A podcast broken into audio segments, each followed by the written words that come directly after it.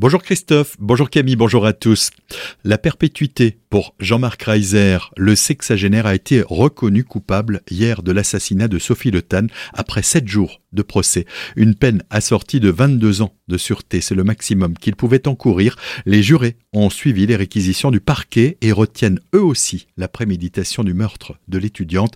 La mère de Sophie Le Tan, qui s'est exprimée après le verdict, a déclaré, je cite, Nous sommes rassurés de savoir qu'il ne fera mal à aucune autre femme, à aucune autre famille. Fin de citation. L'accusé, âgé de 61 ans, a la possibilité d'interjecter appel de cette décision dans un délai de 10 jours.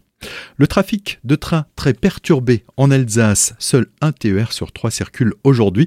Les perturbations doivent se poursuivre jusque fin de matinée demain. C'est une grève qui est à l'origine de ces désagréments.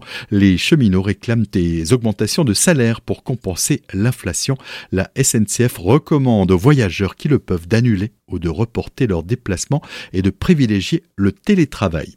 Soyez à l'affût, cet été, la ville de Célestat vous propose un nouveau jeu, le cache-cache du petit Germain, destiné à tous, à la fois petits et grands enfants. Son objectif est de faire découvrir la cité humaniste de plus près à travers de petits détails. Chaque mercredi jusqu'au 24 août prochain, un indice sera posté sur la page Facebook de la ville de Célestat.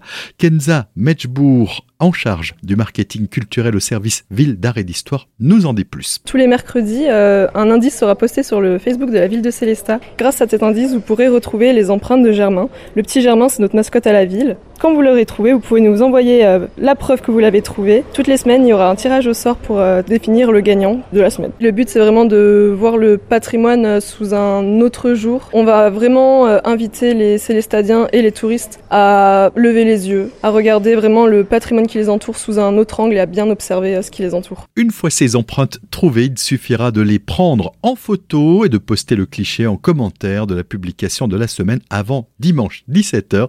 Des lots sont à gagner. Retrouvez toutes les infos sur notre site azur-fm.com, des propos recueillis par Solène Martin. Après la réouverture de la bibliothèque des Dominicains, là aussi, la ville de Colmar propose aux curieux de participer à un grand jeu de piste au sein de ce lieu emblématique du patrimoine via l'application Colmar Aventure, une expérience immersive, ludique et amusante, une manière de découvrir la ville et ses trésors sous un nouveau jour.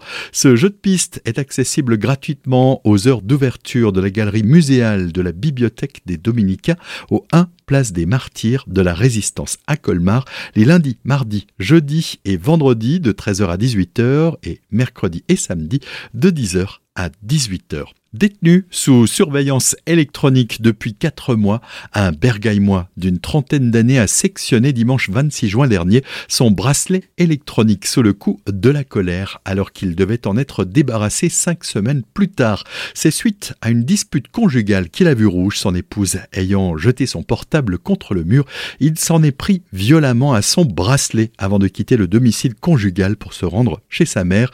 Il a reconnu devant le tribunal correctionnel de Colmar hier que c'était stupide. Il a hérité d'un nouveau bracelet électronique pour trois mois de plus et a été condamné à 300 euros d'amende pour destruction de biens publics. Un peu de sport pour finir ce journal. Le trail du pays belge revient ce samedi 9 juillet pour une quatorzième édition. Défis et dépassements de soi seront de mise au long de ce parcours mêlant tout type de terrain à la fois sur des chemins forestiers ou sur des sentiers rocailleux, sur les crêtes des Vosges, mais en réconfort des vues à couper le souffle attendent les participants. Les précisions de Grégory Leloup, l'organisateur de ce trail. Deux parcours différents euh, au départ d'Orbet avec un 26 km qui s'appelle les balcons d'Orbet et un 52 km qui s'appelle le Trail du Pays Belge, où là il faut quand même être un petit peu entraîné pour ces deux courses, puisqu'on est sur des courses de montagne, avec des distances relativement importantes et relativement longues, avec pas mal de dénivelé euh, aussi, puisque sur le 52 km, on va avoir 2300 mètres de dénivelé et un petit peu plus de 1000 mètres sur les balcons d'Orbet. Les départs de ces deux courses seront donnés à 7h30 et à 9h. Inscription sur le site sportchrono.fr ou sur place.